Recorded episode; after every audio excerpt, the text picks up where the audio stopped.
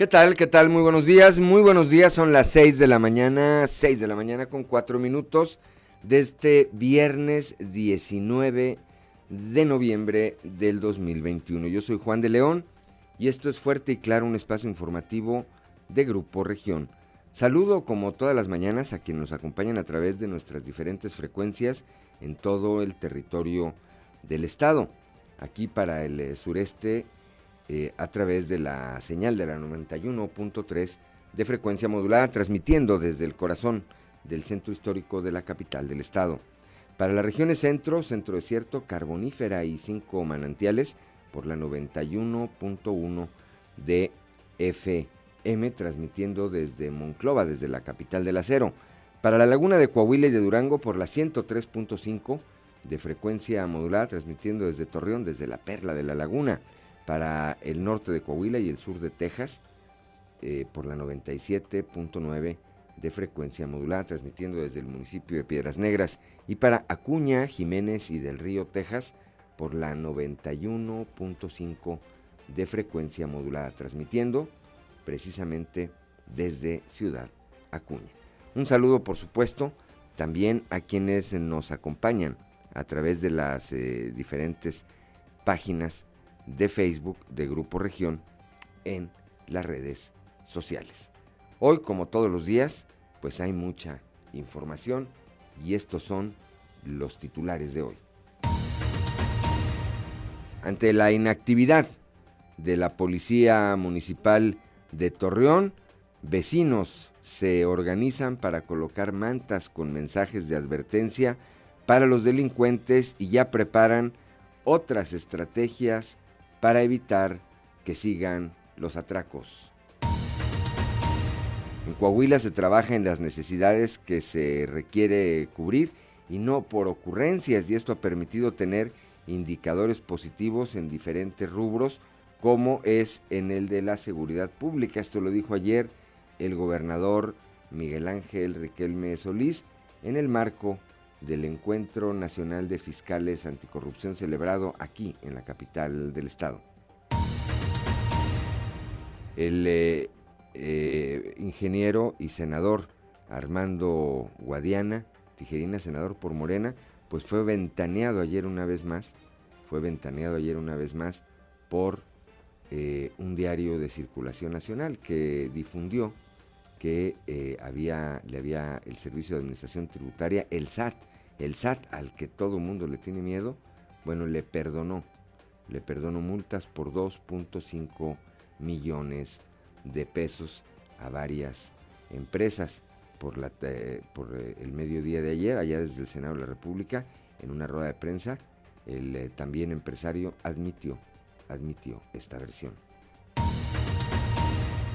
Aumenta en pandemia el abandono paterno. La fundadora y directora del colectivo La Manada, María José Casas, indicó que una de las consecuencias que trajo la pandemia del COVID-19 es el aumento en las cifras de abandono paterno y, consideró como un, y lo consideró como un privilegio ya que los hombres tienen la opción de dar opción, una pensión, perdón, alimenticia.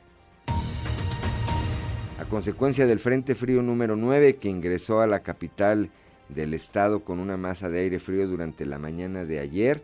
Las temperaturas que se esperan durante este fin de semana podrían oscilar entre los 2 y 5 grados, por lo que la Subsecretaría de Protección Civil recomendó no exponerse a cambios bruscos de temperatura para evitar enfermedades de tipo respiratorio, además de que dio a conocer que están realizando recorridos para apoyar a personas en situación vulnerable. La seguridad será uno de los bastiones de la próxima administración de Piedras Negras. Esto lo señala la alcaldesa electa Norma Treviño. Aquí en la capital del estado, el alcalde Manolo Jiménez Salinas y el magistrado Miguel Meri Ayub, eh, el magistrado presidente del Tribunal Superior de Justicia, Miguel Meri Ayub, encabezaron la entrega de certificaciones a mediadores de 14 centros comunitarios como parte del convenio de colaboración del programa Mano Cadena que desarrolla el gobierno municipal desde el 2018 a través del DIF Saltillo. Bueno, pues esta, esta y otra información hoy aquí en Fuerte y Claro. Comenzamos.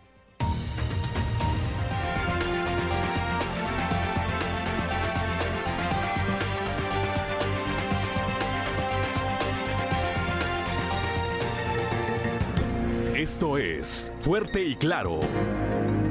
Transmitiendo para todo Coahuila. Fuerte y Claro. Las noticias como son. Con Claudio Linda Morán y Juan de León.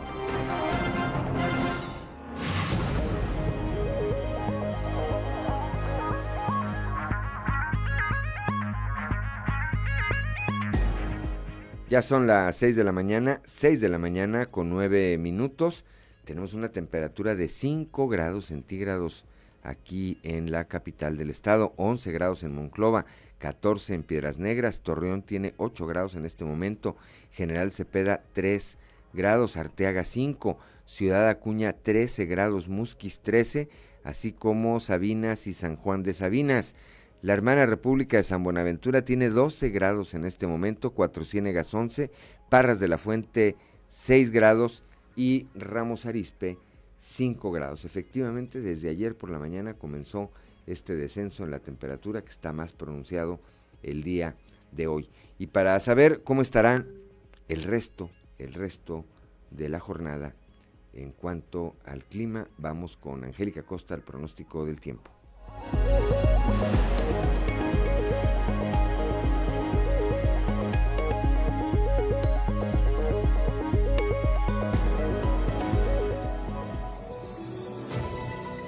Pronóstico del tiempo con Angélica Acosta.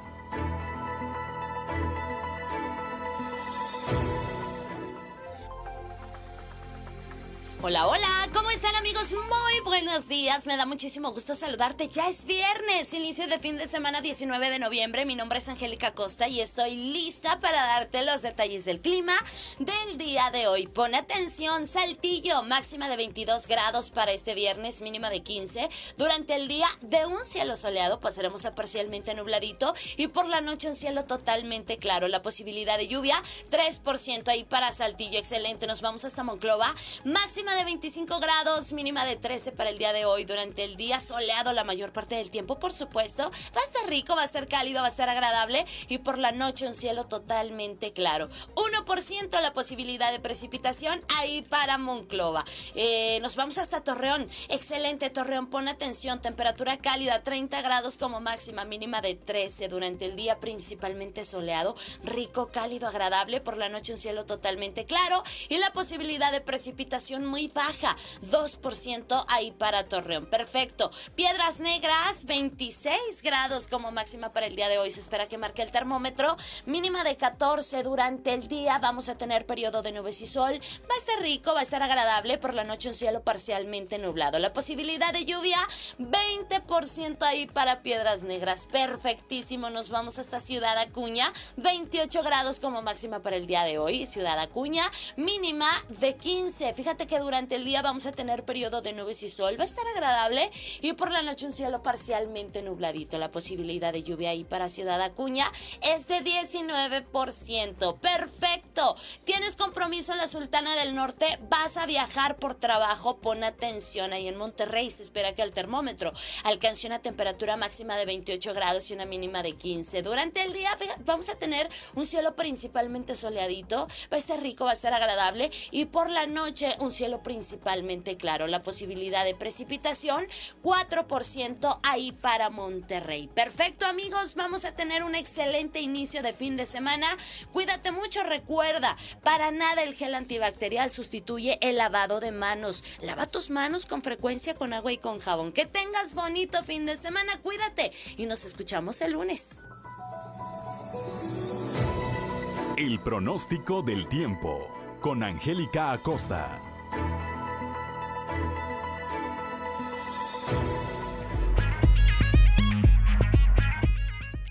Son las 6 de la mañana, 6 de la mañana con 13 minutos. Vamos ahora con Ricardo Guzmán y las efemérides del día. 1, 2, 3 o'clock, 4 o'clock, rock. ¿Quiere conocer qué ocurrió un día como hoy? Estas son las efemérides con Ricardo Guzmán día como hoy, pero de 1811, nació el abogado, periodista, orador y político liberal mexicano Ponciano Arriaga, quien como diputado federal presidió el Congreso de la Unión.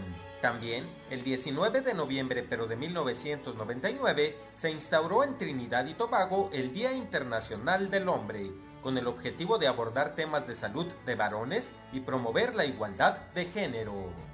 Y un día como hoy, pero del 2004, la mexicana Lidia Camacho, directora de Radio Educación, fue condecorada por el gobierno francés con el grado de caballero en la Orden de las Artes y las Letras por su trabajo en favor de reforzar las relaciones culturales entre ambos países.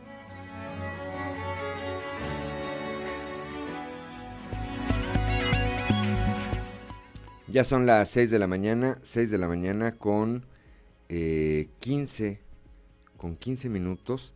El santoral del día de hoy corresponde a eh, Abdías, a quienes lleven por nombre Abdías, Crispín, Máximo, Fausto y Matilde.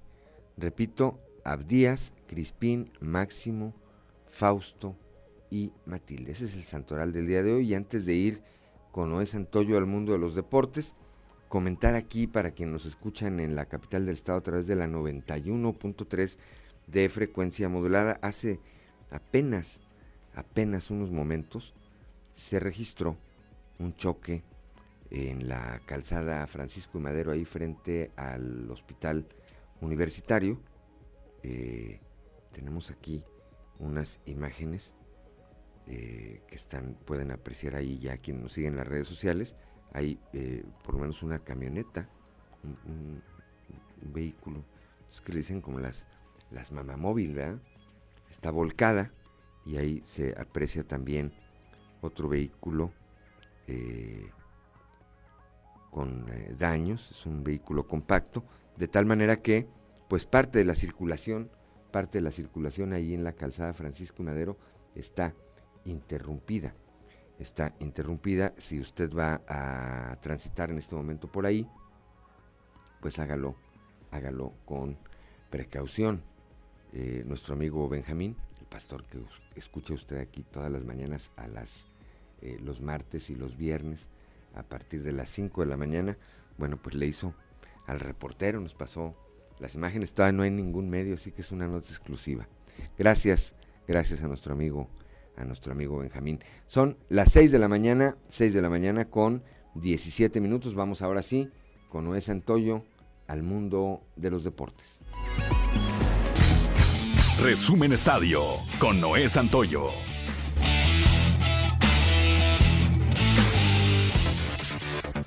Derek Sánchez pegó un imparable al central en la décima entrada con casa llena para definir juegazo en el Estadio Madero, con triunfo de Zaraperos, 1 a 0 ante los algodoneros de Unión Laguna. Victoria para el zurdo Carlos Zúñiga, luego del durazo de picheo de Yair Velázquez por el Zarape y Miguel Esparza por los laguneros. Los zaraperos recibieron a los algodoneros de Unión Laguna en un duelazo de picheo entre Yair Velázquez, abridor de la novena saltillense, y el inicialista Miguel Esparza, que no permitió carreras a lo largo de su actuación en el Estadio Madero. En la décima, Edgar Bravo recibió base por golpe, lo que desató una bronca entre ambos equipos, siendo expulsados varios elementos de las dos novenas. También un emocionante encuentro fue el que brindaron los sultanes de Monterrey y los acereros de Monclova, donde estuvieron empatados durante los primeros ocho innings. Se definió a favor de los regiomontanos tras aprovechar un error que permitió anotar la carrera del triunfo en la parte baja de la novena en entrada y Monterrey venció a la Furia Azul por pizarra de 3 a 2. La visita de inspección al Estadio Azteca, uno de los candidatos a sede para la Copa del Mundo en 2026, se llevó a cabo el mediodía de ayer por parte de una comitiva de la FIFA, encabezada por Colin Smith, director de eventos y torneos del organismo, además de Félix Aguirre, director del Coloso de Santa Úrsula. Smith dio a conocer que la intención de la visita es conocer los planes a futuro que tiene el Estadio Azteca, así como dar a conocer los requerimientos que se tienen que cumplir para poder ser sede de una Copa del Mundo, los cuales han evolucionado mucho desde que el Coloso de Santa Úrsula albergó el Mundial en 1986. El congoleño Ilunga Macabu ha aceptado el reto de enfrentar al mexicano Saúl Canelo Álvarez. Además advirtió que en África también saben usar los puños, por lo que auguró una gran contienda ante el tapatío.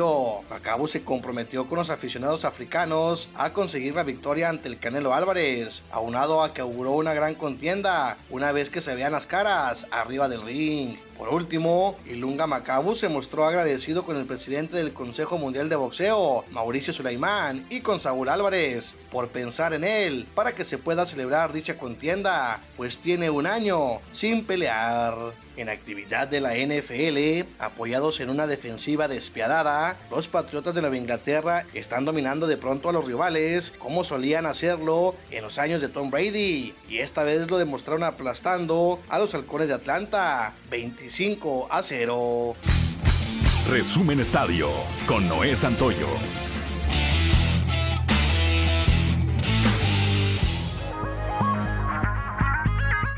Ya son las 6 de la mañana, 6 de la mañana con 20 minutos, estamos en Fuerte y Claro.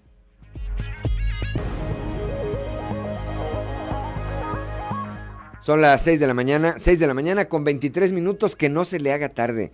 6 de la mañana con 24 minutos, ya vamos rápidamente. La cotización peso dólar este viernes. Las operaciones iniciarán con el tipo de cambio promedio del dólar en México es de un dólar por 20.64 pesos. A la compra el billete verde está en 20.32 pesos y a la venta en 20.96 pesos. 6 de la mañana, 6 de la mañana con 24 minutos y vamos rápidamente un resumen de la información nacional. Localizan 10 cuerpos en Zacatecas, 9 estaban colgados en un puente. Esto en la carretera federal 45 en dirección hacia el municipio de Luis Moya, y un cuerpo más se localizó en la cinta asfáltica. Las víctimas son hombres cuyos cuerpos fueron trasladados al servicio médico forense para su estudio a fin de determinar la causa de su muerte y obtener mayores datos para su identificación. Cerró la pandemia una de cada cinco tienditas, esto en el último año y medio, derivado de la crisis por la pandemia del COVID-19. Si bien al inicio de la contingencia sanitaria estos comercios fueron más concurridos que las cadenas de autoservicio por miedo al contagio a las, a las masas, al paso de los meses el eh, desgaste de la economía llevó a un cierre considerable de ellos, así lo explicó Pedro Fernández, director general de Multipaf.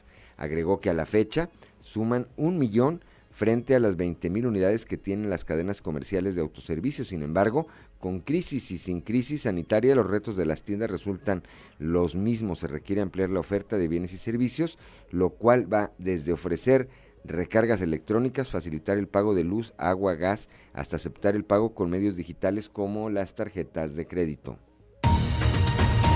Vigila la Guardia Nacional mensajes de WhatsApp y redes sociales de sus elementos. Esto luego de que se detectaran mensajes en WhatsApp en donde critican decisiones tomadas por el alto mando militar como los relevos de personal en las carreteras del país o el uso de, las, eh, de los guardias para perseguir migrantes o vigilar bancos del bienestar. La Guardia Nacional ordenó poner en marcha una investigación interna a sus propios elementos para identificar y sancionar a los responsables de haber emitido o compartido mensajes en la aplicación e incluso se ordenó monitorear los mensajes que elementos de la institución difundan en redes sociales bajo el argumento de que ponen en entredicho la buena imagen de esa institución de seguridad pública.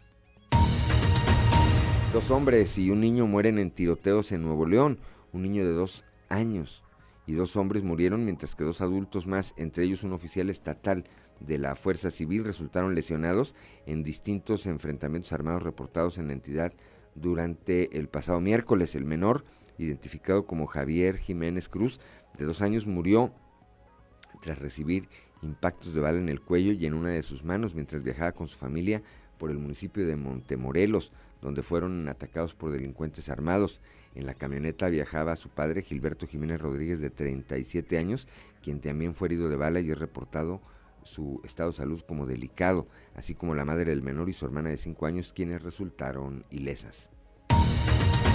Aprueba el Congreso de San Luis Potosí placas y tarjetas de circulación gratis.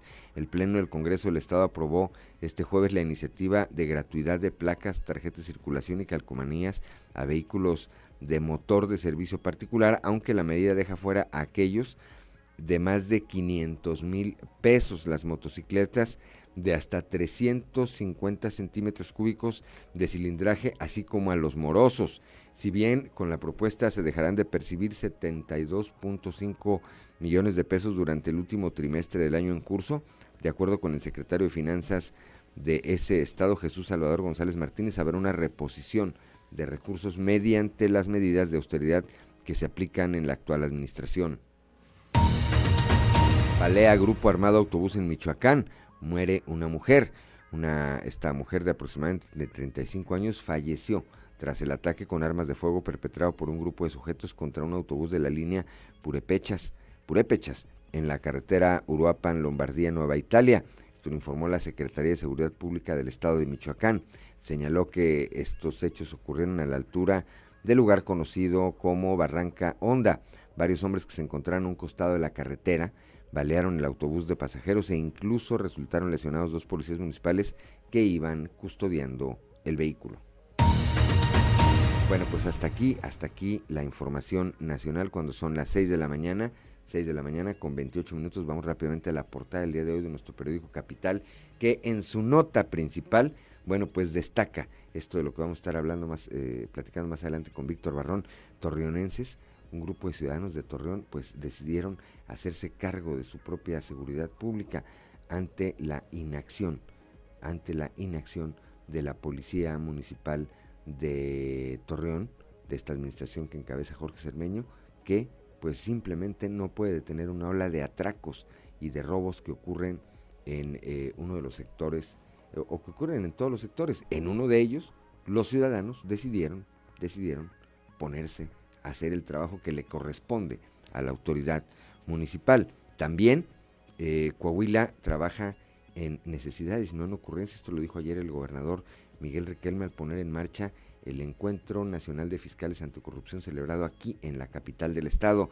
El Servicio de Administración Tributaria, el coco de todos los mexicanos, le perdonó a Armando Guadiana Tijerín, este senador de Morena, multas por más de dos y medio millones de pesos por la tarde en una rueda de prensa. El eh, también empresario dijo pues que el SAT se los había perdonado y que no había ningún tráfico de influencers. No, pues seguramente, muy seguramente que no. 6 de la mañana, 6 de la mañana con 30 eh, minutos. También en la portada del día de hoy aumentó en pandemia el eh, fenómeno del abandono paterno. Vamos a estar hablando más al rato de este hecho eh, estas declaraciones de la fundadora y directora del colectivo La Manada María José Casas y finalmente están ya los efectos del Frente Frío número 9 que ingresó a la capital del estado durante la mañana de este jueves. Tenemos 5 grados de temperatura en este momento y esta, este Frente Frío está afectando prácticamente a todo el territorio del estado de Coahuila.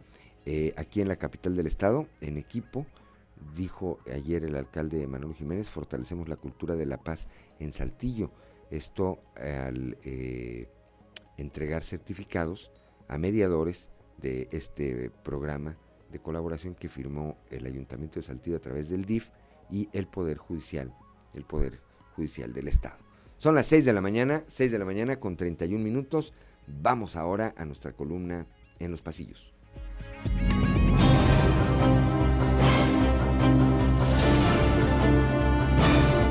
En el cartón de hoy, acuerdos internacionales, que nos muestra el presidente de Canadá, Justin Trudeau, al presidente de Estados Unidos, Joe Biden, y al presidente de México, Andrés Manuel López Obrador, que están platicando y que el presidente de Estados Unidos y el de Canadá están riéndose mientras el presidente de México les dice, ustedes regálenme vacunas y regularícenme migrantes, pero poner sus reiletes eólicos en México ni lo piensen.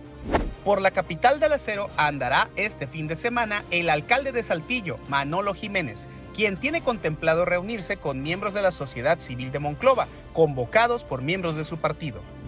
Jiménez Salinas compartirá con ellos, además del pan y la sal, diferentes platillos preparados incluso por algunos de los organizadores, entre los que se encuentran Beto Medina, Armando Castro, Carlos Tamés, Pocholo Sánchez de la Fuente, Fernando de la Fuente, Jean Snydelar, Pablo y Javier González, Daniel Alton, Carlos Villarreal, Benigno Gil, Ricardo Saldívar, Ricardo Aguirre, Ricardo Rodríguez Rocha, Ricardo López Campos, Lupita Ollervides, Cristina Amezcua, Nino Franco, Jorge Villarreal y Chuy Torres.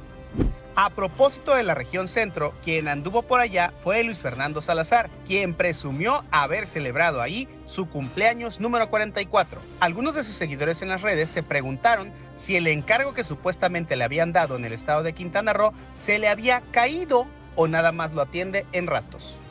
Hablando de visitas y de redes sociales, quien presumió ayer la visita de su familia en la Cámara de Diputados fue Jaime Bueno Certuche, a quien su señora esposa y sus hijos visitaron en su lugar de trabajo. Por la Riviera Maya y en representación del alcalde Manolo Jiménez anda el comisario de Seguridad Pública en Saltillo, Federico Fernández, que tomó parte en el Foro Nacional de la Coparmex, Encuentro por México, y en donde expuso el modelo de seguridad ciudadana de Saltillo. Son las 6 de la mañana, 6 de la mañana con 33 minutos. Vamos rápidamente a un panorama informativo por el estado. Comenzamos aquí en el sureste de la entidad con mi compañero Raúl Rocha, que estuvo ayer en este evento, en esta eh, en la inauguración de la tercera cumbre de fiscales anticorrupción en el país y que tuvo como sede la capital del estado. Ahí el gobernador eh, Miguel Riquelme señaló que Coahuila trabaja en necesidades, no en base a ocurrencias. Escuchemos. Raúl Rocha, muy buenos días. ¿Qué tal compañeros? Buenos días. Esta es la información para el día de hoy. En Coahuila se trabaja en las necesidades que se requieren cubrir y no por ocurrencias. Y esto ha permitido tener indicadores positivos en diferentes rubros, como es en el de seguridad, dijo el gobernador Miguel Ángel Riquelme Solís en inauguración de la tercera cumbre de fiscales anticorrupción del país. Señaló que una prueba de los altos niveles de seguridad que hay en la entidad es que pareciera que Coahuila está en una isla ante lo que viven estados vecinos. De, de lo que hemos hecho y que ha resultado, que es la unidad. La unidad. Los tres poderes eh, están sobre todo el, legislativo conformado por distintos partidos políticos. He tenido mayoría, no la he tenido, no ha sido necesario usarla. Es decir, aquí hacemos lo que necesita Coahuila, no lo que se nos ocurre. Y eso nos ha funcionado. Y, por ende, eh, eso ustedes pueden ver y con respeto lo digo, pueden ver los indicadores en materia de seguridad de mis estados vecinos y haz de cuenta que somos una isla. Aquí hay seguridad y en otros lados todavía van en otras etapas, se sigue batallando.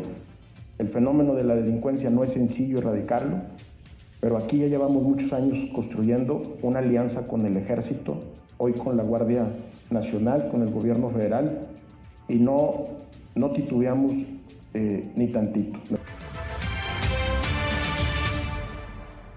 Esta es la información para el día de hoy. Buen día. Gracias a Raúl Rocha, son las 6 de la mañana con 36 minutos. Vamos rápidamente con Cristo Vanegas. Traerá el fre trae ya, no traerá, trae el frente frío número 9, bajas temperaturas. Cristo, muy buenos días. Hola, ¿qué tal? Muy buenos días, compañeros. Los saludo con mucho gusto a ustedes y a todos nuestros escuchan y déjenme platicarles en esta fría mañana de viernes que, bueno, este descenso de las temperaturas se debe al Frente Frío número 9 que pues traerá temperaturas de entre 3 y 5 grados. Al respecto hablamos con Alberto Neira, quien es director de Protección Civil Municipal y esto fue lo que nos comentó. El día de ayer por la tarde tuvimos el ingreso del Frente Frío número 9 a territorio nacional y el día de hoy ya este, por las primeras horas de la mañana tuvimos el avance de este Frente Frío número 9, el cual ya se extendió a lo largo de nuestra capital ya está eh, causando cambios significativos de la temperatura aquí en nuestro estado y en nuestra capital. En este caso, este frente frío es el noveno frente frío de la temporada. Eh, para esta temporada invernal 2021-2022, el Servicio Meteorológico Nacional ha pronosticado 56 frentes fríos en total y en este caso este frente frío número 9 trae consigo cambios más significativos de la temperatura que los frentes fríos anteriores debido que viene asociado con una masa de aire frío, la cual eh, va a provocar que estas condiciones prevalezcan durante aproximadamente cuatro días más. Vamos a estar eh, teniendo temperaturas eh, que oscilan como mínimas entre los 3 y 4 grados centígrados, temperaturas máximas rondando los 24 grados. no hay pronóstico al momento de lluvia. Y pues bueno, esto es con la información que contamos al momento. Que tengan un excelente día. 6 de la mañana con 38 minutos. Vamos ahora al municipio de Piedras Negras, allá con mi compañera Norma Ramírez. Dice la alcaldesa electa de ese municipio, eh, Norma Treviño Galindo, que la seguridad pública será uno de los bastiones de su administración. Norma Ramírez, muy buenos días. Muy buenos días. La información desde Piedras Negras es la siguiente. La alcaldesa electa Norma Treviño Galindo dio a conocer de la serie de reuniones con los titulares de las fuerzas de seguridad como el Ejército Mexicano, así como la Guardia Nacional y la Secretaría de Seguridad en el Estado. Ella dio a conocer que uno de sus bastiones para su administración a partir del 2022 es y será el tema de seguridad para continuar con la paz social. Es por eso que, aunada con el gobernador, trabajará para tal fin, así lo destacó vamos con todo en la seguridad. también estamos ahorita también saludar a la licenciada Sonia Villarreal, que es la secretaria de Seguridad Pública en, en el Estado y en coordinación con los coronel y el general y, el otro coronel, vamos a estar eh, siempre muy atentos y muy, muy de acuerdo y en mucha comunicación para que Piedras Negras se, siga teniendo esa seguridad que tanto lo caracteriza y que nos ha traído mucho, mucho mejor futuro a Piedras Negras, ¿no? tanto en inversionistas como en turistas. Entonces vamos a seguir con esa relación como debe de ser. Todos lo hemos, lo hemos vivido, hemos sentido el trabajo que han hecho nuestras autoridades y así vamos a, seguir trabajando y, más, ¿no? Para que todos eh, Piedras Negras esté incluido, vamos a hacer el Consejo de Seguridad, pero también con todos los ciudadanos, los comités que ya se están formando. Para Fuerte y Claro, desde Piedras Negras, Norma Ramírez. Gracias, gracias a Norma Ramírez allá desde el municipio de Piedras cuando son las 6 de la mañana, 6 de la mañana con 40 minutos. Soy Juan de León y estamos aquí en Fuerte y Claro.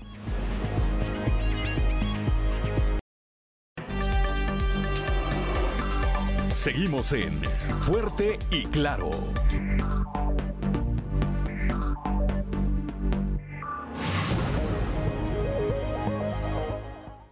Son las 6 de la mañana, 6 de la mañana con 45 minutos. Yo soy Juan de León y estamos en Fuerte y Claro. Vamos rápidamente ahora allá hasta la región eh, lagunera con mi compañero Víctor Barrón. ¿Qué hacen? ¿Qué hacemos los ciudadanos cuando eh, sufrimos los embates de la delincuencia común, de los ladrones? Y las autoridades no hacen nada. Pues llega un momento en que nosotros mismos, como ciudadanos, diseñamos, diseñamos nuestras propias políticas y estrategias de seguridad pública. Esta es una historia de lo que ocurre allá, en el municipio que todavía gobierna Jorge Cermeño Infante. Víctor Barrón, muy buenos días. Muy buenos días, Juan, y buenos días a nuestros amigos de Fuerte y Claro. Eh, así es, pues en Torreón, eh, vecinos de la colonia La Merced 2 eh, tuvieron que organizarse simplemente ante la eh, indiferencia de las autoridades que encabeza a Jorge Cermeño Infante en Torreón, ya que pues desde el 2019 a la fecha constantes son los robos a casa habitación, Juan, una colonia en la que pues distintos sectores del mismo, de, esta misma área, pues se están organizando. Uno, uno de ellos es el de la calle Bolívar, donde vecinos colocaron mantas eh, de advertencia a los delincuentes. Ya invirtieron, se organizaron los vecinos, invirtieron en equipos propios de seguridad y van a también instalar uno común con botones en cada vivienda. A, esto llega la necesidad de seguridad, ya que pues simplemente la policía municipal de Torreón ni rondines les les ofrece a, los habitantes de ese sector de la Merced 2. Escuchemos lo que vecinos nos platicaron el día de ayer aquí para Grupo Región respecto a esta situación. La razón de las lonas es por la inseguridad que se está viviendo en la colonia, por los constantes robos, porque pues la realidad que la policía no hace absolutamente nada, este nunca se detuvieron a los a los que robaban y creemos que es de ahí mismo de la de la colonia, que es gente que realmente conocemos, que vive ahí y que sabe de nosotros las entradas, las salidas, porque definitivamente cuando hubo robos, o sea, fueron seguidos como tres o cuatro en la misma calle y con la misma operación, o sea, botaban las protecciones, y sabían a la hora que salían las personas, porque era, si salían una hora, era precisamente en esa hora en que robaban. Entonces, pues como que nos cansamos, hicimos un grupo de vecinos y decidimos unirnos. De lo que yo recuerdo en la colonia, yo creo hubo más de unos 20 robos de los que nosotros tuvimos conocimiento. Rondines no, no han hecho. Rondines definitivamente no lo han hecho. Ni en la mañana, ni en la tarde, ni en la noche. El detalle es de que el riesgo, el riesgo lo tenemos constante nosotros como vecinas, porque la mayoría pues son mujeres solas, las que viven en la calle. Pero la policía pues definitivamente no hace absolutamente nada porque... Son las 6 de la mañana, 6 de la mañana con 48 minutos. Cuando vemos eh, situaciones como estas, eh, Víctor, auditorio, pues creo que todos nos remitimos a las imágenes que hace algunos eh, meses se hicieran virales y que vemos de manera común en otras partes de nuestro país. Aquella escena donde un ladrón de estos del transporte público tuvo la pues desfortuna de no saber hacer su trabajo de ladrón y entre todos le dieron una tremenda apaleada, así como lo que vemos cuando sorprenden en, eh, repito, en otras partes del país a los ciudadanos hacer justicia justicia por su propia mano, Víctor. Claro, y que los propios vecinos están eh, eh, en ese en esa misma sintonía, Juan, ya que pues las autoridades no los atienden y, pues ayer comentábamos eso eso que tú mencionas, eh, ¿qué, va a ocurrir en el momento en el que pues capturen ellos mismos a, a, un a un ladrón, ¿no? A esos extremos llega esta esta situación, esta necesidad de seguridad y pues desde la organización hasta invertir, Juan, en sus propios eh, hogares, en su propio barrio, para eh, suplir lo que en teoría pues debería de hacer la autoridad. Y esta es solamente una calle de esa colonia, ya que hay distintas eh, que se ven afectadas. Y lo, lo interesante aquí a resaltar, Juan, es que es distinto el modus operandi en las distintas calles de los delincuentes que están robando y que los están despojando de su patrimonio. Bueno, pues para quienes nos escuchan allá en Torreón, ya faltan cuarenta y tantos días para que se vaya Jorge Cermeño Infante a su casa. Gracias, Víctor Barrón, muy buenos días. Pues muy buenos días, un saludo para todos. Son las seis de la mañana, seis de la mañana con cincuenta minutos. El día de ayer el periódico El Economista pues eh, difundió eh, una nota en la que señalaba que el Servicio de Administración Tributaria le había condonado multas a empresas relacionadas con Armando Guadiana Tijerina por valor de más de 2 millones y medio, 2 millones y medio de pesos. Fíjese que, pues qué fortuna, ¿verdad? Qué buena suerte dirían, dirían eh, algunos. Por la tarde, bueno, después de mediodía, eh, allá desde el Senado de la República, Armando Guadiana dio una rueda de prensa en la que, pues sí, dijo que efectivamente le condonaron el Servicio de Administración Tributaria, en ejercicio de sus facultades, le había condonado eh, multas por este monto de recursos económicos. Ya está Leslie Delgado. Leslie Delgado, mi compañera reportera, tiene la información. Leslie, muy buenos días. Hola, ¿qué tal? Muy buen día, Alex. Te saludo con gusto en nuestros redescuchos y que nos sigue a través de redes sociales. Efectivamente, pues de nueva cuenta, el senador Armando Guadiana pues está envuelto en otro escándalo y el día de ayer ofreció esta rueda de prensa para pues, de alguna manera aclarar esta publicación periodística que se hizo en eh, Quinto Elemento Lab, donde hacían referencia a que se le condonaron eh, tres multas eh, impuestas por el SAT, ascendiendo a poco más de 2.5 eh, millones de pesos, y en este sentido, pues hizo referencia pues, a que eh, sí le habían condonado estas multas, pero que él no tenía o él no maneja directamente estas empresas, que únicamente tiene intereses personales y que una eh, únicamente es socio. Sin embargo, pues bueno, vamos a escuchar un poco de lo que dijo al respecto el día de ayer. Eh, esto se refiere de que es una nueva investigación del quinto elemento lab, pero pues yo no le veo ninguna investigación. Para mí esto es una vacilada del quinto elemento lab. ¿Por qué? Hablan de que condonaron 2.5 millones de impuestos, de, impuestos, o sea, algo fiscal. Ok. Eh, yo creo que está tan tendenciosa y pues tratan de dañar a mi persona, pero pues realmente a mí ni me quita el sueño, todo ese tipo de cosas, pero sí yo les pediría, y yo no sé por qué quieran pues eh, afectar en cierta forma a mi persona. Aquí en esa condonación se refiere a tres empresas, dos de ellas sí tengo yo intereses en ellas que no las manejo yo personalmente, pero sí tengo intereses personales. La otra no tengo, no soy socio de ella, pero pues están ahí, la involucran también. Entonces, a lo que se refieren es la condonación de multas.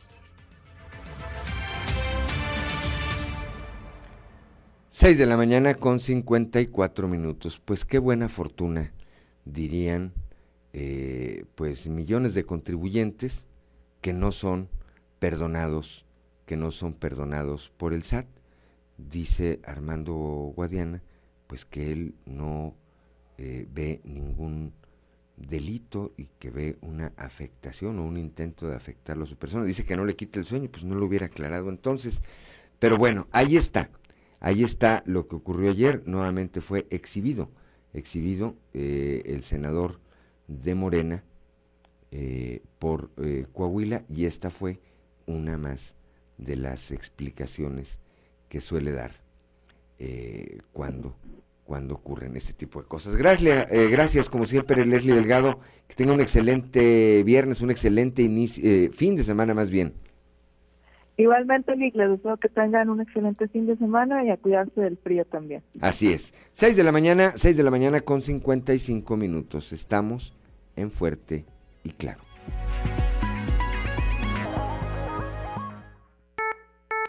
Alerta ambiental. Con Carlos Álvarez Flores.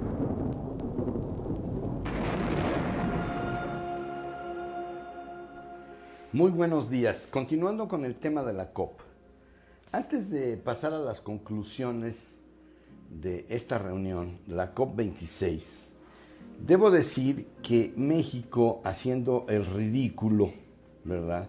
Invirtiendo en petróleo, en dos bocas y en la conquistadora de Tula, como decía, y después de haber ganado el premio fósil en segundo lugar a nivel global, este premio fósil lo entrega una red global que involucra a más de 1.500 organizaciones de la sociedad civil en 130 países del mundo que están luchando precisamente contra la crisis climática y que están demandando a todos los, o que estamos demandando a todos los gobiernos del mundo, reducir las emisiones de gases de efecto invernadero, pues para detener este aumento de temperatura que nos lleva al caos, a la catástrofe final de esta especie. Esa es mi opinión, ¿verdad? Entonces, lo que debo decir es que México sí firmó ese acuerdo para conservación de bosques, que no es nada nuevo, y no firmó el más importante, no firmó la Declaración de Transición Global del Carbón a Energía Limpia.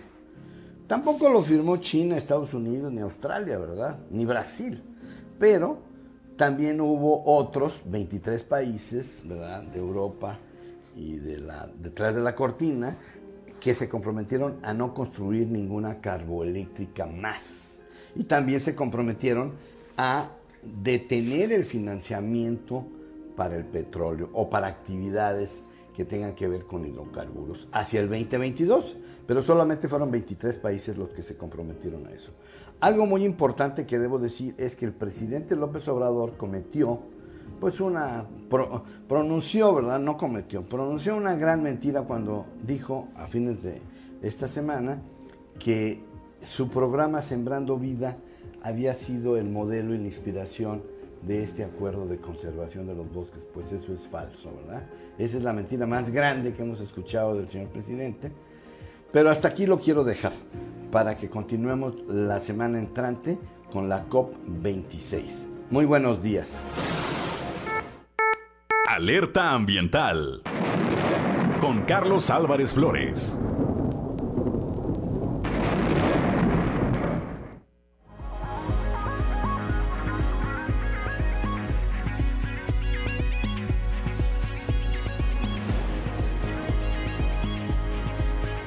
Contexto de la noticia con Luis Guillermo Hernández Aranda. Torreón, San Pedro, Matamoros y Parras son municipios que en estos momentos tienen un común denominador. Pésimas administraciones municipales que no solucionaron los problemas de los ciudadanos y por el contrario saquearon el presupuesto. Los panistas Jorge Cermeño y Patricia Grado, así como los morenistas Horacio Piña y Ramiro Pérez, decepcionaron la confianza de los ciudadanos.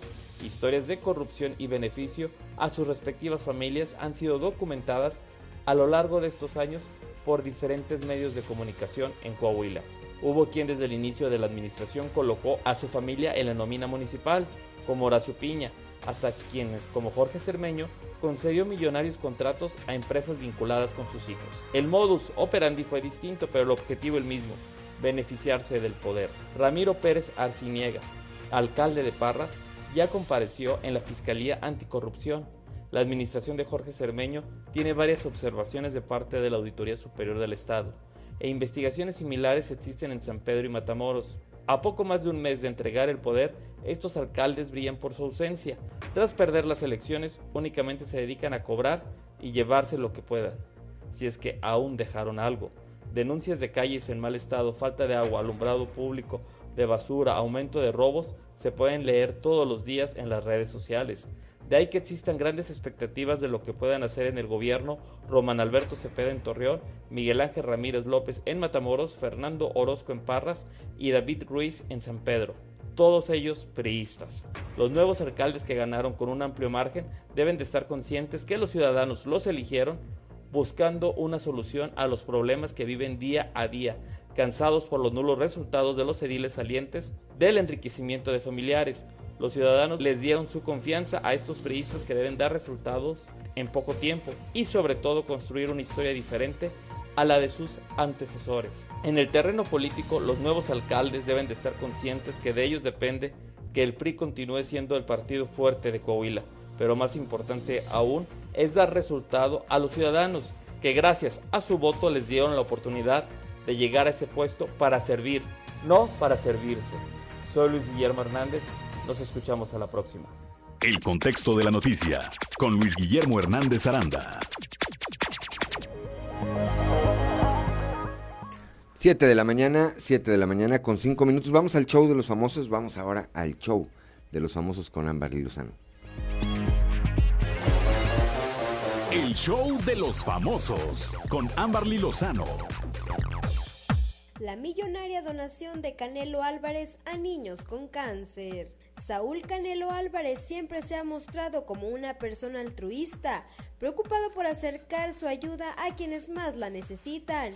Ahora quiso apoyar a niños que sufren de cáncer a través de un millonario donativo que realizó a la Asociación Nariz Roja, que se encarga de proporcionar quimioterapias. Los seguidores del boxeador no tardaron en reaccionar a la noticia y recordaron las muchas otras veces que Canelo ha querido sumarse a darle una nueva oportunidad a las personas que no cuentan con los recursos necesarios. Esto para poder tratar las enfermedades que padecen o también ha colaborado cuando necesitan cirugías muy especializadas. Thank you.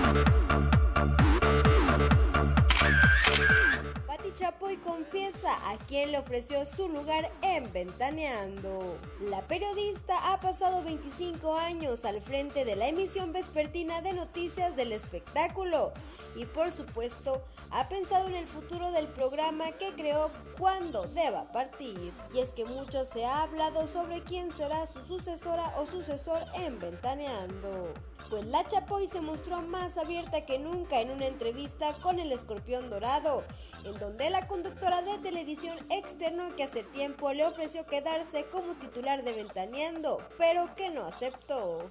Sin embargo, algo que sorprendió fue que la periodista ya tenía contemplada a una persona para que se quedara en su lugar sin embargo, la persona seleccionada no aceptó. De la revelación, el escorpión dorado no dudó en indagar sobre los posibles candidatos para quedarse en su lugar. La conductora explicó que le ofreció su lugar a Jimena Pérez La Choco. Sin embargo, la famosa tomó la decisión de irse a vivir a Madrid. Por ello, Patti Chapoy aseguró que ella entiende a La Choco, además de que en el programa tiene las puertas abiertas. Reportó para Grupo Región Amberly Lozano. Son las 7 de la mañana, 7 de la mañana con 8 minutos. Vamos ahora con Guadalupe Pérez, allá en la región centro. Esta, este caso del que hablábamos hace unos días de una denuncia interpuesta por Elvia Peña desde hace tres años contra su expareja por violencia. Bueno, pues ahora le dicen que el eh, delito ya prescribió. Escuchemos esta declaración del abogado de esta mujer, del eh, César García Diosdado, en esta historia que nos trae nuestra compañera Guadalupe Pérez. Guadalupe, muy buenos días. Muy buenos días, saludos desde la región centro el abogado César García Diosdado junto a Elvia Peña, quien denunciara e hiciera público la falta de resultados ante el Centro de Empoderamiento, luego de haber interpuesto una denuncia contra su ahora expareja por violencia intrafamiliar. Finalmente, ahora se señala que el caso se ha desestimado. Esto luego de que el Centro de Empoderamiento durante tres años no judicializó la carpeta de investigación, quedando libre el señalado. El día de ayer, cuando tuvo continuación la audiencia de vinculación a proceso solicitada por la representación social en contra del de presunto, después de, que la defensa realizó lo propio, pues el juez resuelve de que los hechos que presuntamente ocurrieron el día 30 de abril del año 2018 habían prescrito. ¿Qué quiere decir esto? Que la, la víctima ya no va a poder seguir requiriendo la justicia por este por estos hechos. Y esto se deriva de la inactividad procesal por la falta de investigación que tiene a su cargo el Ministerio Público, en este caso del empoderamiento de las mujeres. ¿Cuándo se supone que prescribió el hecho? Bueno, en, este caso prescribió el 2 de octubre de, este año. Sí, sí, porque ya, ya se sobresee la causa, es una garantía que tiene la, la defensa. Digo, aquí no estoy hablando mal del juez, el juez resolvió conforme a derecho, tiene mucha capacidad, pues se trata del, doctor Homero Ernesto Salinas y siempre resuelve lo, muy acertadamente, digo, sin menospreciar a los demás. Saludos desde la región centro para Grupo Región Informa, Guadalupe Pérez. 7 de la mañana, 7 de la mañana con 10 minutos vamos ahora con Moisés Santiago Hernández allá en la región carbonífera. Le van a aplicar la segunda dosis, la segunda dosis de vacuna anticovid a 150 jóvenes que se encuentran amparados, que tramitaron un amparo para, para poderla recibir. Moisés, muy buenos días. Muy buenos días, Juan, y a todo nuestro amable auditorio que nos escucha en todo Coahuila. En la información que tenemos para el día de hoy, este viernes se aplicará segunda dosis de la vacuna Pfizer a 150 jóvenes menores de edad bajo un amparo constitucional. Así lo dio a conocer el abogado Ramón Escobedo Bernal, certificado en amparos. Esto es lo que nos comenta al respecto. El día 19 de, noviembre eh, se estará eh, dando cita para la aplicación de la segunda dosis de las personas que promovieron recursos de amparo. Son 11 de la mañana, nos están, nos están citando este, en el gimnasio municipal de aquí de Sabinas, Coahuila. Bueno, pues estamos hablando más de 150 amparos. ¿Verdad? 150 niños, ¿verdad? 150 familias que quienes buscaron la protección constitucional y que hasta estos momentos eh, se les va a aplicar la segunda dosis, que sería el esquema completo, que es lo que se pretendía con el amparo, que sean este, vacunados, que, que recibieran la dosis el biológico para las defensas contra COVID-19. Hizo valer un derecho, ¿verdad?, que acudimos ante las instancias correspondientes y hemos tenido el resultado favorable. Esta es la información que tenemos para todos ustedes desde la región carbonífera para Grupo Región Informa, su amigo y servidor Moisés Santiago. Que tengan un excelente día. Gracias a Moisés Santiago Hernández allá desde la región carbonífera y continuamos con la información. Si usted es trabajador de la Universidad Autónoma de Coahuila, esta información le interesa a esta institución, está en riesgo de no poder pagar las quincenas de diciembre y los aguinaldos de sus 7.800 trabajadores ante la falta de recursos. Así lo dio a conocer el rector de la misma, eh, el ingeniero Salvador Hernández Vélez.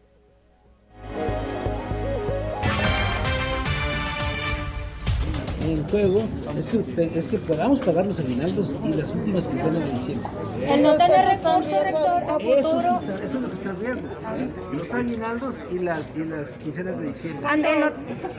Deben ser del orden de más o menos 480 millones de pesos. ¿Y para resolver lo de los aguinaldos qué van a hacer? Pues seguimos negociando con la Secretaría de Educación Pública Federal, con la Secretaría de Hacienda, con la Cámara de Diputados Federal y con el Gobierno del Estado. Pero el Gobierno del Estado, que siempre se ha salido al frente de esta situación, pues hoy también tiene muchos recortes, entonces el problema es complicado. No, pues somos, somos 7.800 trabajadores de la universidad. Okay. ¿En promedio cuánto reciben de aguinaldo? No tengo el dato. Pero, pero en días, 30 días o... Ah, sí, son 40 días. 40 días. hay universidades que tienen 70 días de aguinaldo. y, nosotros estamos en, en, lo que establece en lo que establece la ley.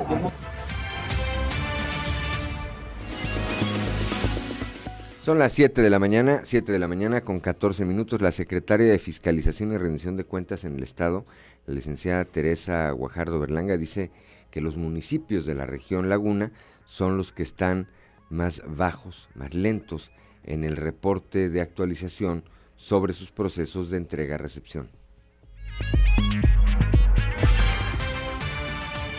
Una vez que entren en funciones los nuevos funcionarios públicos, tienen 10 días para llevar a cabo el acto protocolario de entrega-recepción.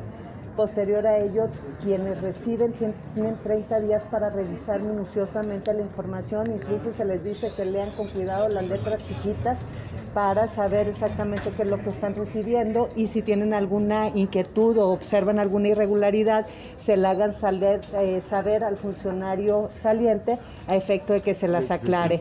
Estamos trabajando con los 38 municipios, hemos visto los avances, te, reitero, 36 tienen nuestro sistema, uno tiene propio y otro lo están manejando de una manera diferente, sin embargo están, están reportando y estamos teniendo reuniones semanales para darle el seguimiento que efectivamente se esté actualizando la información. Los municipios que más abajo andan en el cumplimiento de actualización son municipios de la región Laguna.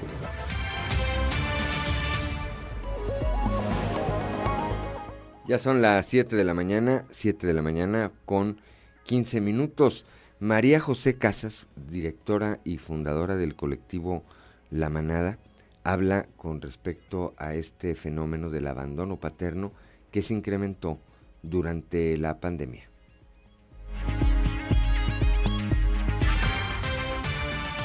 Colectivo La Manada eh, acompaña maternidades desde el embarazo. Entonces, como todo, ¿verdad? Nos encontramos panoramas distintos, pero sí hemos eh, notado que es cada vez más común el abandono paterno. Por eso hoy estamos aquí con la 3 de 3 este, contra la violencia, que es una propuesta, una ley que propone que ya no puedan acceder a cargos públicos eh, deudores de pensión alimenticia y agresores. Eh, para nosotros es sumamente importante porque consideramos que nos ayuda a prevenir y erradicar la violencia contra las mujeres y las infancias. Eh, desgraciadamente el abandono paterno eh, es un privilegio que no deberíamos de tener, que no debería existir, pero existe. O sea, los hombres tienen la, oportunidad o el privilegio de abandonar a sus hijos, de no hacerse cargo de, sus necesidades básicas, tanto económicas como emocionales. Y esto es violencia hacia ellos y hacia las madres también, porque en este sentido las madres todavía tienen que hacer un trabajo extra, ¿no?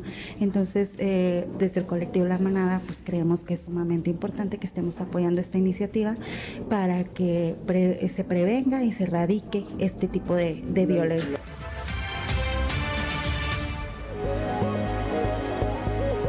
Son las 7 de la mañana, 7 de la mañana con 17 minutos mediante un punto de acuerdo eh, dirigido a la Secretaría de Salud del Gobierno Federal, el diputado local por el PRI Álvaro Moreira exhortó a que se realice a la brevedad las acciones necesarias para agilizar el proceso de corrección o modificación de los datos del certificado de vacunación contra el COVID-19.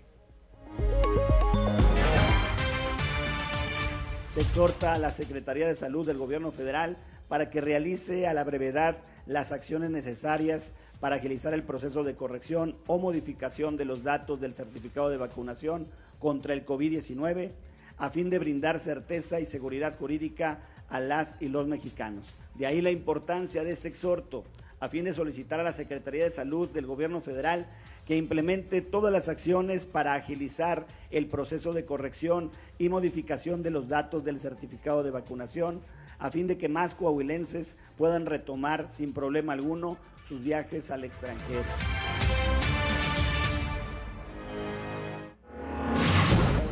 Son las 7 de la mañana, 7 de la mañana con 18 minutos. Diversos grupos de danza tlaxcalteca participarán este 26 de noviembre en una mega peregrinación en honor a la Virgen de Guadalupe. Este 26 de noviembre, repito, eh, una mega peregrinación en honor a la Virgen de, de, Guadalupe, la cual va a partir desde la Plaza de las Ciudades Hermanas, ahí en la calle de la Avenida Francisco Cos, para culminar en el santuario de Guadalupe. Ángel Martínez, integrante de una de estas eh, de estos grupos de matlachines, nos eh, platica al respecto.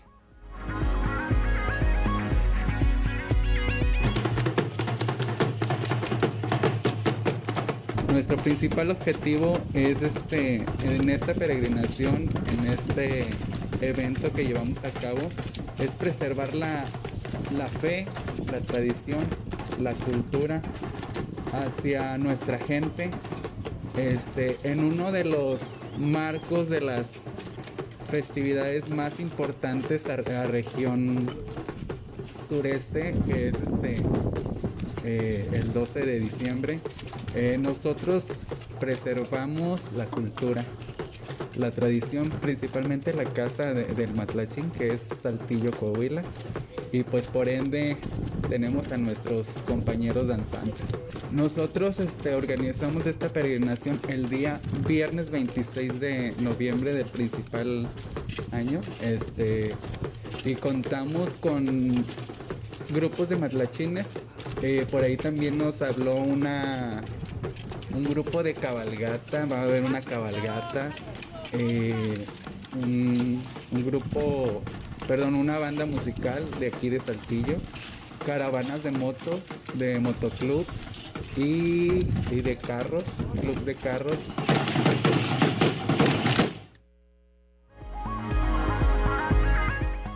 Son las 7 de la mañana, 7 de la mañana con 21 minutos. En un momento más vamos a estar platicando como todos los días con Toño Zamora ya desde la capital eh, del acero y más adelante, como todos los viernes, con Osiris García aquí, guitarra en mano. Estamos en Fuerte y Claro.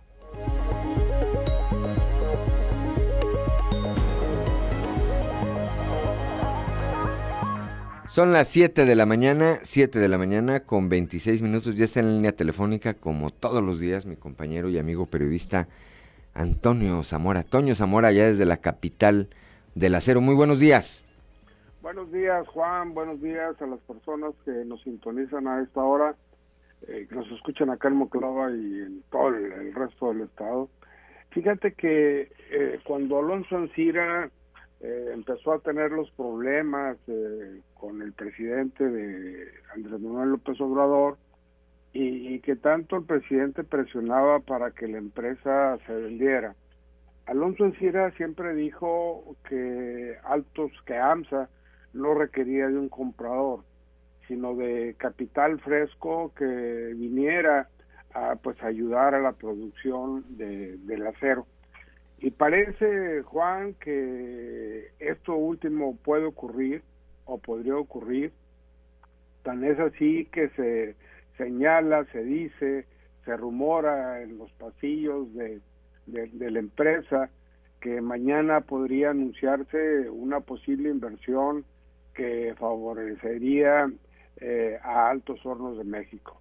De ser así, se caería la también supuesta compraventa por parte de, Julio Villarreal de, de, la cerera monclovense. En la empresa se ha manejado, la empresa AMSA se ha manejado con mucha discreción esa factibilidad de la visita que se haría este fin de semana donde ocurriría el pronunciamiento. Pero puedo decirte, mi Juan, que, que cuando menos la, la visita, de, ¿te acuerdas que me preguntabas de Alonso Ancira qué onda en Monclova? Pues parece que Alonso Ancira va a estar este fin de semana aquí en la ciudad. Tan es así de, de, que esto puede ser tan cierto porque ayer mismo eh, se empezó a, dar una, una manita de gato a, los lugares eh, donde supuestamente eh, o que supuestamente visitarían esos inversionistas junto con Alonso Alcira. ¿A qué nos referimos? Pues al Alto Horno, a algunos de los jardines que, están por ahí. Entonces, este, pues, ojalá y este rumor, ojalá eh, y esto se confirme el sábado y sea verdad de que viene dinero fresco para continuar con la con la inversión, Juan. Pues sería una buena noticia eh, en términos de la empresa, por supuesto, una mala noticia en términos de la venta de esta tan manoseada venta eh, de la que su situación pues creo que nada más saben dos personas, Julio Villarreal y Alonso Ancira, de cuáles son, cuál es la realidad, la realidad realidad, ¿verdad? No la que presentan eh, ante los medios ni la que dicen eh, de manera pública, pero pues más allá de esto, Toño, me parece que en la medida que le vaya bien a la empresa Altos Hornos, le va bien a la región centro y le va bien a Coahuila. Así es. Eh, para terminar, Juan, comentarte que, que mañana estará acá el presidente municipal de, Saltillo, que es el invitado de honor a, un festival de, de, carne asada, lechones y demás, y, que bueno, pues espera un, un número importante de personas ahí en este tipo de evento, donde conocerán pues a la sociedad civil tendrá la oportunidad de, platicar con, con, el presidente municipal de, Saltillo, Manolo Jiménez. Que van a estar algunos eh, destacados priistas también que no fueron convocados en la pasada, que lo sacaron del grupito exclusivo. El grupo de los 20. El grupo de los 20, entonces bueno, pues ahora sí, creo que ahora sí van a ir disfrazados de sociedad civil y parece que así sí los van a dejar entrar. Ahí platicamos, la otra semana le ponemos nombres y apellidos, mi querido Toño. Me parece perfecto, hasta el, lunes. Hasta el lunes, ten un excelente fin de semana. Son las 7 de la mañana, 7 de la mañana con 31 minutos. Fíjense, anoche en los eh, premios Grammy Latino, hoy nomás, Y aunque sé que de esta me leva-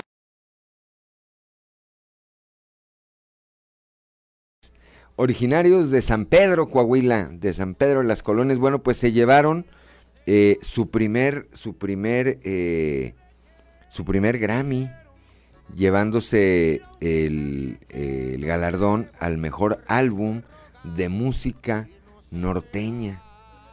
Y esto, bueno, pues siempre tratándose de paisanos, de coahuilenses, pues nos da, eh, por supuesto, pues bastante orgullo y bastante gusto por estos dos jóvenes coahuilenses que están triunfando en la música, no nada más a nivel eh, nacional, sino a nivel internacional, internacional también. Bueno, pues sí, un gusto, un gusto sin duda que haya eh, que hayan obtenido este galardón, ¿verdad? Repito, se llevaron el galardón a el mejor álbum de música de música norteña. Los dos carnales, originarios, repito, de San Pedro, de San Pedro, de las colonias de San Pedro Coahuila, están, pues la laguna está de fiesta, ¿verdad? Está de fiesta con esta, eh, eh, con este logro de dos de sus este, hijos pródigos. Son ya las 7 de la mañana con 32 minutos y ya está aquí como todos los viernes, guitarra en mano, mi compañero y amigo Osiris García. Osiris, muy buenos días. Buenos días, vos. Así nos saludamos como en los programas de televisión, creo que nos habíamos saludado. Sí. es que siempre se saludan antes, pero Sí. cuando entran al aire se vuelven a saludar. Directo, Ay, sí. ¿Cómo estás, amigo? ¿Cómo estás? Qué vos? milagro. ¿Cómo Ah. está, gente querida, hermosa de Saltillo, Coahuila, la capital del mundo? hombre? La capital del mundo y la sucursal del cielo. Sí, señor. ¿Verdad?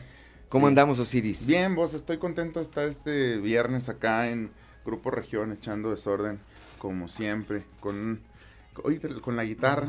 Guitarra en mano, como marca el manual, todos los viernes. Que se haga. Que Aunque se esté haga- frío. Que se haga el bailongo. Vos, vos, oh, amaneció muy fresco. Ahora te trajiste la de Top Gun. Dijo una, Ah. di- sí, dijo una ex, oye, amaneció fresco, sí, es de hoy. dijo. Es- es de hoy, ja, ja, ¿verdad? Ja, ja, ja. Este, no, pues a este Frente Frío número 9 ya están sintiendo los efectos. Sí. Y quién sabe si volvamos a tener calor en lo que resta del año. No, el año pasado, si recuerdas, nada más el 24 y el 31 Sí. hizo algo de frío. Ya después, enero y febrero fueron otra historia. Pero por lo menos en diciembre, la Tuvimos verdad un año que... mu- muy, este, en realidad no hizo tanto calor este año. No fue, ese verano no fue tan, tan castigador. Tal vez este invierno sí vaya a ser bastante, bastante frijol. Es lo que están augurando, que iba a ser un, un invierno bastante crudo. ¿Como quién? ¿Eh? ¿Cómo la ves? 7 de la mañana, 7 de la mañana con 34 minutos estamos aquí con Osiris García. ¿Qué traemos este viernes? Hoy le Osiris vamos a pegar García? al Prius, porque luego me dicen que nomás le ando pegando siempre a Morena y al pobre viejito del sombrero. Y, y- no, no, no, no, aquí es parejo. Esto se llama, es, es la verdadera, este, ¿cómo se llama? Este, de- la verdadera democracia. La verdadera democracia. Ajá. Imparcialidad. Imparcialidad y objetividad. Entonces hoy le vamos a pegar al revolucionario institucional. No sé bien qué día es hoy, pero como siempre en el PRI, solamente miran por sí, se alinean al mejor postor. Hoy les canto algunas palabras, pues nunca los voy a entender. Y si les dicen come lonches, es porque se saben vender. Los años de exceso y derroches ya nunca los van a tener. Están entre que hacen maletas o se hacen equipo de Andrés. Mañana cuando te levantes y veas que ya no es como ayer. El viejo los venció en su juego, ahora ya les toca perder. Siempre va a haber ofrecidos y el presi los puede comprar. La lana que juntaba Pío la saben usar. Papel, pero ni los van a extrañar. Aunque Morena es otro partido, operan igual. Amaneció muy fresco hoy, abríguese antes de salir. Si tiene que ir a cumplir, igual como le tocó al voz, si al PRI le das una meneada, así queriendo revolver, nomás cambias los comelonches por los peques zombies de Andrés. Algunos no cambian ni el nombre, son los mismos ratas de ayer. Solo se cambiaron de letras del PRI a Morena, ya ves, Guadiana, que era del PRI antes, que se fue con Andrés. Le condonan multas al viejo, contra el SAT no le toca perder, pero contra todos los demás sí, siempre habrá vasos vacíos con agua de la ciudad. La lana que juntaba Pío la saben usar. El pridialito es de papel, pero ni los van a extrañar. Aunque Morena es otro partido, operan igual. Es un éxito. Triunfamos. Como siempre, son las 7 de la mañana, 7 de la mañana con 37 minutos. Bueno, ahí está Osiris García para que no se quejen de que trae su, su jersey del tricolor. Sí, no, hombre, zafo, bo, zafo, zafo. Ahí está, ahí Fuchi. está. Ahí está. Fuchi, ¿Verdad? Así que aquí hay para todos. Aquí hay para todos con la guitarra de Osiris García. La distribución La pluralidad. es bo. pareja. Es pareja. Este, ¿qué más traemos, Osiris García? Nada, vos contento porque, este, bueno, mira, vos, quiero platicar algo horrible que me pasó esta semana, vos. El, eh, el, el miércoles, vos, ahí voy, este, todo ilusionado meterme a bañar, vos, y pum, se me acabó el agua caliente. Total que no tenía gas. Yo tengo gas todavía de los cilindros estos grandes de gas. LP, no tengo gas natural. Total que, pues, ahí voy, pues, con todos mis años y mi espalda de anciano decrépito, a la gasera. Oye, vos, qué caro está el gas. Viene un tanque de 30 kilos. Ujú. 800 bolis. O sea, me 800 faltaron unos pesos para que fueran 800 pesos.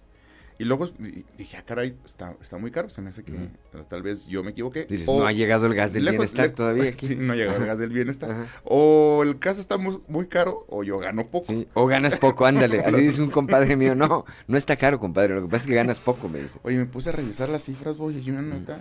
En los últimos tres años el gas ha subido 84%. Es decir, prácticamente el gas hoy está costando el doble de lo que costaba el gas antes que Andrés Manuel fuera presidente. Y hasta donde yo recuerdo dijeron que nos iba a ir mejor Que, cuando, que lo iba a bajar, que iba a haber combustibles cuando- baratos. cuando el señor fuera presidente. Que iba a es- bajar la gasolina y que iba a bajar la luz. Sí, que iba a bajar la gasolina y luz, cosas que ni siquiera son en realidad ciertas. Esto no ha pasado. Ni va a pasar, ¿eh? Total que a- además de que, este, primero, pues me metí al agua fría. Ujú. Y luego fui, y el otro cubetazo de, agua fría fue cuando 800 me dijeron pesotes. 800 bolis el tanque de- de 30 kilos. Este, todavía consultar esto, dije, en los últimos tres meses ha escalado muchísimo, ahorita anda con 24 Le hubieras hecho como el meme, le hubiera hecho, ¿le puede quitar 750 pesos? Por favor, regréselos. Le puedes sacar ahí De- de gas. deme un cincuentón. Un cincuentón de gas, por Oiga, favor. Sí, como los niños cuando van a la tienda, Sí. llega así con unas monedas de la mano, Sí. dije, qué completo. Sí, qué completo, ¿no? Pues el saludo. El buenos días. Son las 7 de la mañana, 7 de la mañana con 40 minutos. Regresamos en un momento aquí a Fuerte y Claro con Osiris García.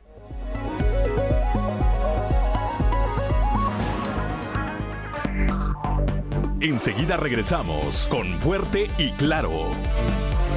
Escuchar historias, Eh, estar eh, en un ambiente que se sientan útiles les ayuda mucho.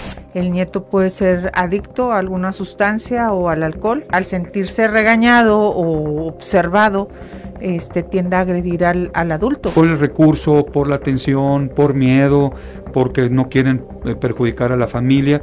No es así, no es judicializar no es ir con la policía. Quien ve, escucha y sabe de alguna situación de violencia en contra de niños o de adultos mayores y se calla, pues se convierte en cómplice. Este próximo sábado 20 de noviembre no te pierdas la emisión de Sexto Día, donde hablaremos sobre adultos mayores, entre la soledad y el abandono. ¿Sabías que el amor de hijos hacia padres o abuelos no siempre está presente? Hay un grupo de la población que sufre violencia. Son adultos mayores que, al no tener un plan para su vejez, sufren abandono y viven en riesgo en condiciones indignas. Sintonízanos en punto de las 10 de la mañana a través de nuestras estaciones de radio en todo Coahuila, o bien sigue la transmisión en Facebook en la página de Región Capital Coahuila. No te lo pierdas. Son las 7 de la mañana, 7 de la mañana con 46 minutos. Osiris García fue el presidente, o anda el presidente todavía allá en los Estados Unidos. No sé si todavía sigue allá. ya lo regresaría. Pero bueno, se puso, trajes de los que usa. se puso el cubreboca. Sí, ahí frente a John Biden. Sí, ahí sí, ¿verdad? Joe Biden, ahora sí, ahí se lo puso. pues es que ahí no manda él, vos. Dicen que cuesta un dólar educar a un mexicano, que es lo que pagas en el puente, o por lo menos lo que pagaron la última vez que yo pasé, que fueron hace muchos, creo que estaba Jimmy Carter de presidente. Ahorita ya no paso ni en los brazos de Biden. tirando el muro de Berlín. Ándale, este, eso es lo que cobran, dicen, tú pagas un dólar, cruzas, y entonces ya no tiras basura, ya no te pasas un alto. Ya no vas ya no velocidad. recuerdas el 10 de mayo a nadie con porque se te nada. Se te atravesó. totalmente cool. Así le pasó a nuestro señor presidente que dijo, bueno, ¿para qué me quito el cubrebocas y lo puedo traer puesto? Y trajecito hecho a la medida, ¿eh? Trajecito de diseñador hecho a la medida también, ¿no? los trajes estos, este, que, que compró en la tarima. No, los que se pone aquí, allá en Santa María de la Ribera, ¿no? Ahora todo respeto allá en la Ciudad de México. Ahora sí andaba muy bien vestido nuestro presidente. No se le veía ni el gallito del pelo. Y, y, plantea que hagamos equipo para jugar contra China. Pues sí, pero te dice el más maleta de todo el, de todo el equipo. Te dice, sí, pues sí, vamos juntos, amigos. Sí, y creo que apenas va a empezar a, en unos días más, se va a saber, había muchas presiones de empresarios, de congresistas, incluso de gobernadores allá en la Unión Americana, para que eh, Biden pues le dijera al presidente de México, oiga, reforme su reforma eléctrica, porque esa va en contra de, de, lo que está ocurriendo en el mundo. Va a ser interesante, va a ser interesante ver qué ocurre con el presidente si dice, no señores, dentro del territorio mexicano manda, mando yo. O si dice, bueno, viéndolo bien, vamos a darle una, una manita de gato. Sí, súper interesante ver porque al final de cuentas es parte de la diplomacia esto. México se ha caracterizado históricamente por ser un país bueno para la diplomacia, pero sí cuando te dicen directamente lo que todos sabíamos acá, bueno, lo que la gente que, que, sí le gusta informarse sí sabe, que en realidad esta reforma eléctrica que está propuesta por el presidente se contrapone en muchos puntos a tratados internacionales a los que se ha adscrito nuestro país, en los que pues se han tratado de ponderar las energías limpias. Limpias, pero además de hacia dónde va el mundo. Sí. Ahorita. Es lo que sigue. A ver, en un mundo de libertades no es, no es el caso, y lo aclaro, ¿verdad? No es el caso. Pero imagínense que ahorita llegara un presidente y dijera, fíjense que yo estoy en contra de los derechos humanos que, que han crecido con el tema de los matrimonios igualitarios. Así es con el tema de las adopciones por eh, padres del mismo Como parentales, sí. Pues dices, bueno, pero si eso ya viene, eso está ocurriendo en el mundo, en, las eh, civilizaciones más adelantadas, y aquí nos estamos eh, aplicando, aprendiendo, ¿verdad? Y, y, ni siquiera es como que no haya un antecedente mexicano respecto a esto, o sea, la, las, la, la legislación anterior contemplaba este tipo de cosas. Si están hablando de que hay algunas empresas que estaban aprovechándose económicamente de estas reformas energéticas, pues eh, controla eso, vaya. Bueno, Eh, afinen eso. Lo que pasó con los fideicomisos. A ver, Sí. desaparecieron todos los fideicomisos. Así es. Que porque estaban... Porque había corrupción. ¿no? Había corrupción. Bueno, arregla la corrupción, Ujú, ¿verdad? Claro. Pero no los desaparece. Una de las cosas, un día entrevisté a Jericó y me pareció un comentario, una analogía bien aterrizada. Es decir, es como si, es como si tuvieras este edificio, dice, y tienes una gotera en el techo. Oye, pues no vas a derrumbar el edificio, no lo vas a derruir, vas a reparar, reparar la gotera para seguir teniendo la infraestructura que ya creaste, que es buena, pero solo arreglar el problema. No dices, no, hay que tirar todo el edificio de una vez. o sea, Claro. porque hay corrupción. No, No, no se trata de eso. Creo no, que ahí... y, y- y porque en realidad no el, el- el interés no es combatir la corrupción, vos, es nada más un speech, es un discurso para concentrar más el poder y poder pues decidir más y, y conservar el unilateralmente. poder. y conservar el poder. Es decir, al final del día los partidos trabajan para eso, para la conservación del poder, para conquistar el poder y conservarlo.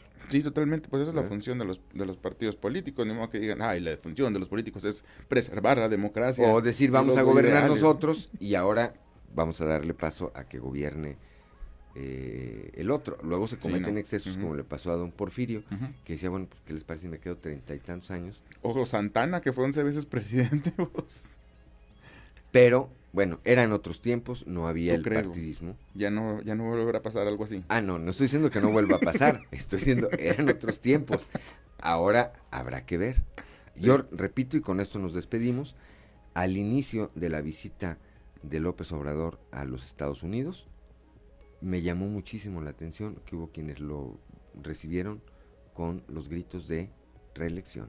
Sí, claro. Eh, Y en Nueva York pasó lo mismo. Decir, bueno, sí, porque ustedes están allá, ¿verdad? Sí, no, pues claro, pues bien, pero relíjanse, sí, pues Sí. vente a vivir para acá. Vente a vivir para acá, carnal, ¿verdad? Vente a ganar el mínimo. Pues sí, vente, Ah. vente a trabajar por 200 pesos. Quédate la- sin el, gas. El día. Quédate sin gas para que vayas a gastar. Me da un cincuentón, Vete, to- métete a bañar con agua fría, maldito. ¿verdad? Bueno, son, nos vamos, Osiris García. Gracias, Sí. gracias como, como siempre, como todos los viernes. Son las 7 de la mañana con 50. y- Ah, todavía tenemos tres minutos, mira, nos está diciendo Ricardo Guzmán. ¿Tres minutos? Que tenemos, nos dio Ay, tres perfecto, alcanzo, de alcanzo- gracia. Alcanzo a cantar unas canciones de la revolución. Ándale, sí, ¿no? Qué bueno Ya- que traigo mis trenzas, vos. La otra semana, Sí. creo que la otra semana, y vale la pena Sí. platicar de esta iniciativa que entró eh, en el Congreso local para la cuestión eh, del género. Del género. Es, eh, la presentó Luz Elena Morales. Hay No, que leerla, Estoy descontextualizado. hay que estudiarla, porque esto va a definir muchas cosas. Esto es un adelanto nada más de lo que vamos a platicar la próxima semana, porque es un tema, a mí me parece, que bastante, bastante interesante y tiene que ver con la forma en que se van a definir las candidaturas, las siguientes Entiendo. candidaturas, y de aquí hasta el infinito, hasta que en algún momento se llegue a reformar esa ley, si es que pasa. El PAN ya de entrada dijo, a través de Rodolfo Walsh, pues vamos a discutirla, vamos a discutirla, vamos a analizarla. No la rechazaron, lo cual me parece bastante Prometedor. interesante, porque entiendo que en cualquier iniciativa buscas el consenso. El PRI tiene la mayoría. Sí. Si el PRI dice ahorita, pero eh, han dicho tanto el presidente de la Junta de Gobierno eh, como otros legisladores, a ver, no se trata de que sea un cheque en blanco esa mayoría, se trata de legislar con el consenso, con eh, la participación, la discusión. No como pasa en la Ciudad de México, en la Cámara de Diputados de fe- Federal. Atropellados, ¿verdad? Atropellados. No, pues y, por más que estuvieron gritando. 1914 1994. reservas, 94 reservas, pues ni una. 50 horas de discusión. A vos. ver, casos tan 50 horas de discusión. casos en los que como le ocurrió a Jericó Abraham, que en la Comisión de Turismo encontró el consenso, Todo el consenso. de los de Morena, dijeron, "Órale, 500 millones. Sí. Vámonos a turismo." Y, y cuando llegaron al pleno, se les olvidó. Dijeron, "No, pues allá sí, pero pues acá no." Si no, siempre no.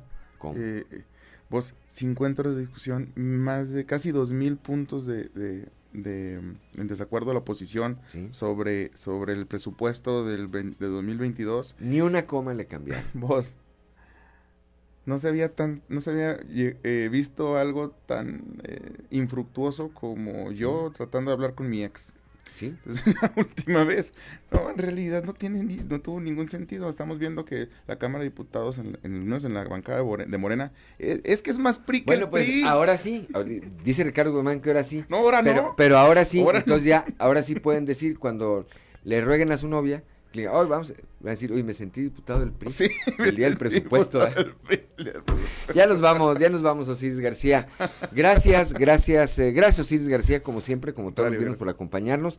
Gracias a Ricardo Guzmán en la producción, a Ricardo López en los controles, a Ociel eh, Reyes y a Cristian Rodríguez, Cristian Rodríguez y Ociel Reyes. Los decimos así como a los artistas, para que no digan, ¿por qué él primero y luego yo? No, no. Exactamente, exactamente. Eh, pero sobre todo gracias a usted que nos distingue con el favor de su atención. Lo esperamos el día de mañana a las 10 de la mañana en Sexto Día. El lunes a partir de las 6 y hasta las 8 de la mañana en Fuerte y Claro. Y de las 8 a las 9 de la mañana aquí en Región Informa. Un espacio, bueno, esto fue Fuerte y Claro, un espacio informativo de Grupo Región bajo la dirección general de David Aguillón Rosales. Yo soy Juan de León y le deseo que tenga usted el mejor de los días y el mejor de los fines de semana.